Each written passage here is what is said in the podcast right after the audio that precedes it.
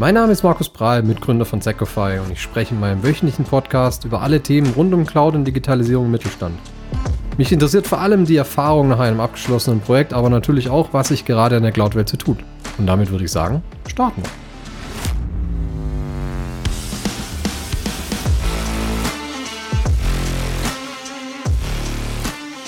So, Gummistiefel an, denn heute geht es in den Kostensumpf. Und zwar, um genau zu sein, schauen wir uns jetzt mal an, was sollte ich denn unter anderem beachten, wenn ich eine Kosten-Nutzen-Analyse für eine Cloud-Migration oder einen Cloud-Service machen möchte? Das heißt, wenn ich mich gegenrechnen möchte oder wenn ich gegenrechnen möchte zwischen, was kostet es mich im Moment in meinem eigenen Datacenter oder bei meinem Hoster, zu, ich migriere Richtung Cloud. Ist es pro Jahr besser oder kosteneffizienter oder kostet es mich vielleicht sogar mehr? Was kostet ungefähr eine Migration an sich? In diese Punkte werden wir jetzt einfach mal reinschauen. Aber schauen wir uns erstmal an, was es ist überhaupt. Was ist überhaupt diese Kosten-Nutzen-Analyse, die eigentlich unserer Erfahrung nach eigentlich jedem Cloud-Projekt vorangeht? Heißt, ich setze mich hin, überlege mir, okay, welchen Service möchte ich Richtung Cloud migrieren? Ich schaue mir an, welche Ressourcen braucht dieser Service, welche, welche Services vom Cloud-Provider selber kann ich denn dafür nutzen, das ja zu betreiben und was sind denn die Rahmenbedingungen meines Service selber? Und dann gehe ich durch den Kostenkatalog in ähm, bei AWS, bei Azure, bei Google, bei Jonas, bei Segget, wie auch immer, durch und schaue mir an, okay, wenn ich einfach nur diesen Service nehme, kostet der mich X. Das heißt, in diesem, können wir nachher mal drauf eingehen, Lift and Shift, wir, können wir die Kosten zwar relativ einfach berechnen, sind sie aber meistens am teuersten.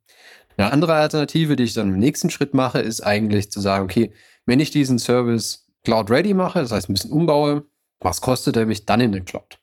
Da muss ich natürlich dann noch dazu berechnen, aber auch da kommen wir gleich nochmal dazu, was kostet mich so ein Umbau? Aber letztendlich geht es eher mal darum, eine Auflistung zu machen, was kostet es mich jetzt in Wirklichkeit, auch nochmal so ein Thema, und was kostet es mich in Zukunft, wenn ich diesen Service Richtung Cloud migriere. Und für uns ist es eigentlich ein essentielles Thema, weil es zugehört zu der Rechtfertigung, die wir, ich sag mal, vertreten müssen gegenüber ähm, dem Management. Ja, dass wir sagen, okay, warum machen wir das überhaupt? Und wenn es später kostenintensiver wird zum Beispiel, also wir, wir höhere Kosten haben wie jetzt, warum macht es vielleicht Sinn, auch diese höheren Kosten zu akzeptieren? Im Blick, im weiteren Blick dann Richtung weitere Skalierung oder so. Also praktisch auch hier das längere Ziel im Blick zu behalten. Und wenn ich mir, wenn ich mich dem Thema jetzt näher, dann sollte ich natürlich erstmal wissen, was kostet es mich denn im Moment? Und da ist scheitern schon viele dran, einfach weil es ähm, wirklich auch schwierig zu berechnen ist. Und wir unterscheiden hier eigentlich zwischen drei Kostenarten. Das sind die offensichtlichen direkten Kosten, es sind die nicht offensichtlich direkten Kosten und es sind indirekte Kosten. Und ich möchte jetzt mal kurz durchgehen. Also die offensichtlichen direkten Kosten sind alles, was mir so ins Auge springt. Heißt Hardware, ja, Wiederanschaffung, was kostet es mich, wenn ich alle drei Jahre die Hardware neu kaufe oder alle fünf, was auch immer? Was kostet mich die Software und die Lizenzen dazu? Was kostet mich Wartung? Was kostet mich das äh, Training meiner Mitarbeiter für dieses Stück Service, für diese Hardware, für diese Applikation und so weiter? Heißt, alles, was mir irgendwo ins Auge springt und wo ich über eine Rechnung beispielsweise direkt diesem Service zuordnen kann.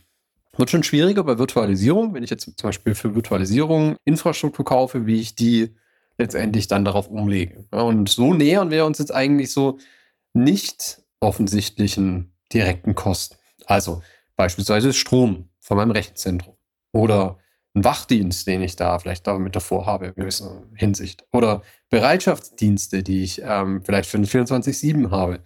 Oder auch das Thema, was wir gerade angesprochen haben, Virtualisierung oder gemeinsam genutzte Infrastruktur. Wie lege ich die um auf meinen Service, den ich in Betracht ziehe, Richtung, Richtung Cloud zu ziehen? Heißt auch hier eben diese, wie man umgangssprachlich sagt, diese EDA-Kosten, also Kosten, die irgendwie da sind, die sich wahrscheinlich auch mit, mit den Cloud-Migrationen, das ist ein großes Problem, auch nicht groß verringern werden, diese eben auch mit einzubeziehen zu diesen offensichtlichen direkten Kosten, also direkt zuordnenbaren Kosten. Und dann habe ich natürlich noch indirekte Kosten. Und hier wird es natürlich jetzt extrem schwammig, weil ich mich jetzt mit auseinandersetzen muss, was kosten mich denn Ausfallzeiten? Was kostet mich eine Umstellung? Ähm, was kostet mich denn eine Geschäftsunterbrechung? Was sind wirklich diese, ich sag mal, risikobehafteten möglichen Kosten, die ähm, ich jetzt vielleicht gar nicht so auf dem Schirm habe, für die ich jetzt im Moment vielleicht auch nirgends im Unternehmen erstmal eine Rechnung bekommen habe. Heißt, wie nutze ich die mit rein, um sie vielleicht gegenzulegen gegen eine höhere Verfügbarkeit zum Beispiel? Oder zu einer, ich sag mal, ein, saubereres Lizenzübersicht zu haben, um eben das Risiko einer Nachzahlung für vielleicht eine möglichen Unterlizenzierung, von der ich gar nichts weiß, mit reinzukalkulieren.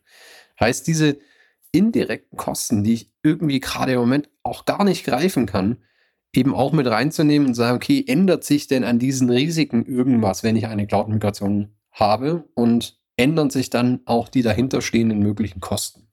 Und sobald ich das habe, mache ich eigentlich das Gleiche nochmal in der Cloud. Und hier ist es deutlich einfacher, weil ich halt hinter jedem Service, den ich pro Minute, pro Sekunde nutze, einen Price Tag habe. Das heißt, ich kann mich hier auseinandersetzen, okay, kann wirklich ganz genau eintickern, was habe ich denn, was will ich haben.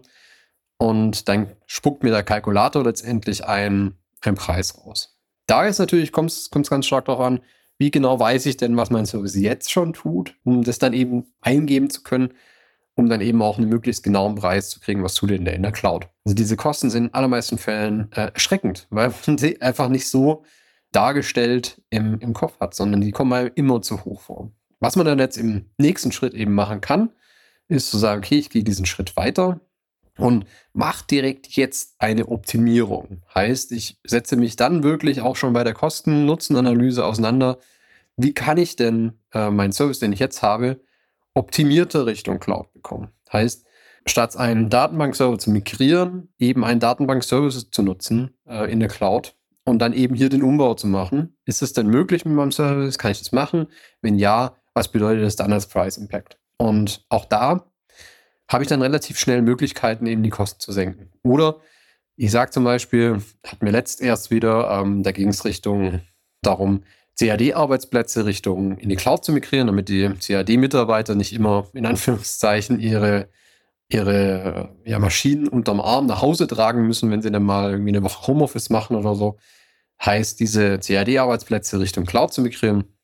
Und auch da eben zu schauen, okay, brauche ich denn die? Müssen die denn 24-7 laufen? Oder kann ich die vielleicht runterfahren? Und wenn jetzt jemand doch am Wochenende was machen will, nehme ich dann in Kauf, dass es dann halt fünf Minuten dauert oder so, bis die Maschine da ist. Also, das sind dann so Überlegungen, die man damit reinnehmen kann, um eben auch Kosten zu optimieren. Oder auch, wenn ich sage, okay, ich habe einen Service, der 24-7 läuft und der das auch die nächsten zwei Jahre tun wird, eben zu sagen, okay, ähm, ich bin mir das bewusst, dass dieser Service da laufen muss und kann dann sogenannte Reserved Instances nehmen. Also ich verzichte auf die Flexibilität, die mir die Cloud mitbringt und sage, okay, das ist eine virtuelle Maschine, läuft 24-7.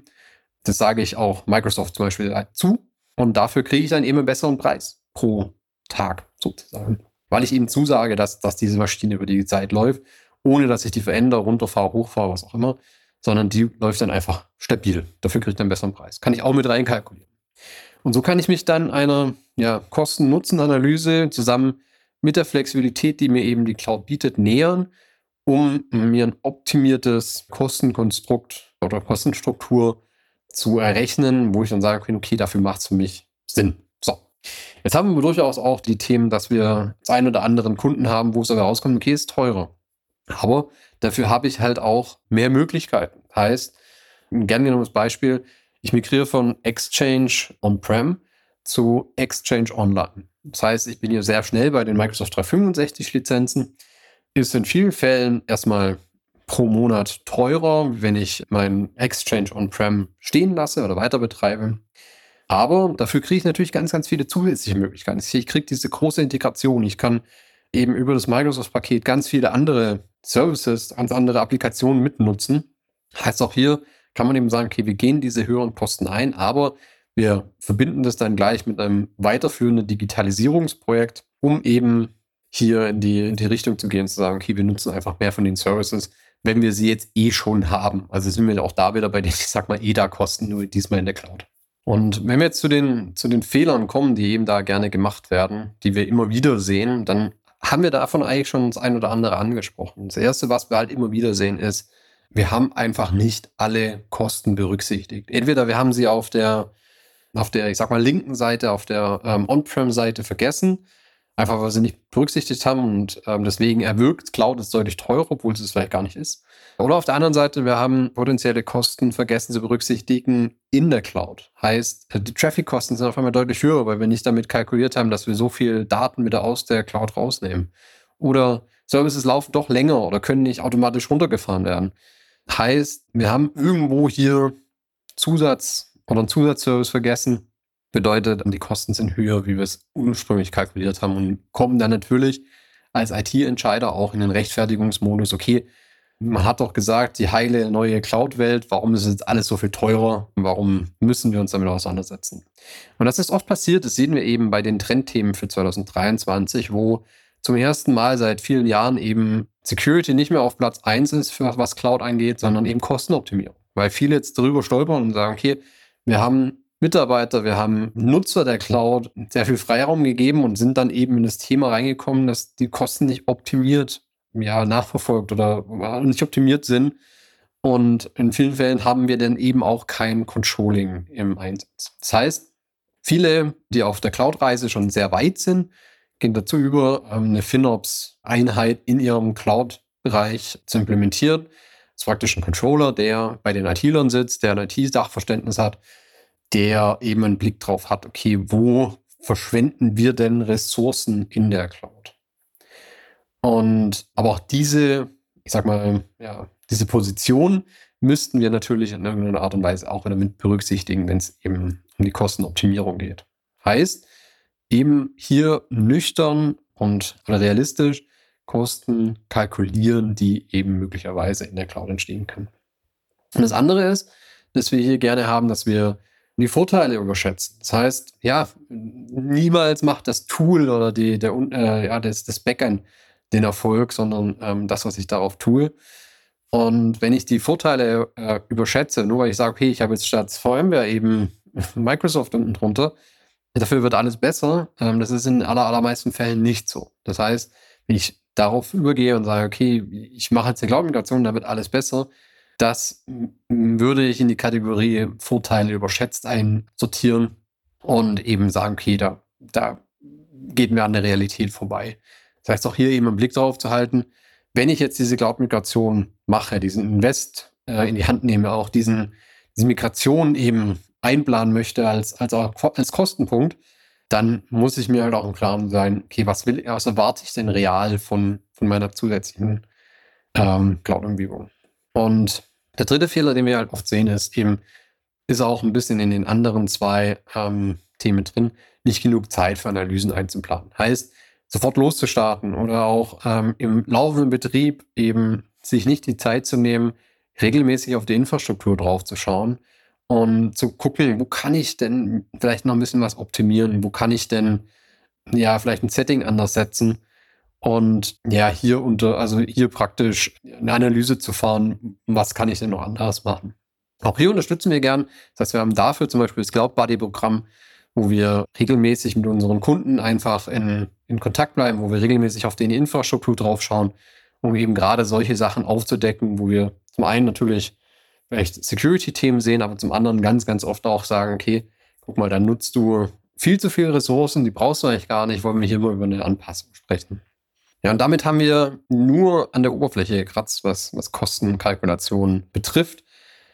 Es ist wahrscheinlich einer der ekligsten Teile, wenn man sich aufmacht, Richtung Cloud zu gehen. Einfach weil es möchte technologisch was machen und möchte äh, sich modernisieren und sich dann eben so intensiv mit Kosten auseinanderzusetzen, fühlt sich in den allermeisten Projekten eben an wie so ein bisschen auch eine Bremse, ja, die dem gleichkommt, wie Verträge zu verhandeln. Aus dem Grund können, ähm, können wir aber trotzdem immer empfehlen, es ist ein wichtiger Baustein der Vorarbeit, wenn ich mich Richtung Cloud bewege. Und es ist genauso ein wichtiger, ja, langlaufender Baustein, wenn ich in der Cloud bin, mich regelmäßig damit auseinanderzusetzen, passt denn meine Kosten-Nutzen-Waagschale noch?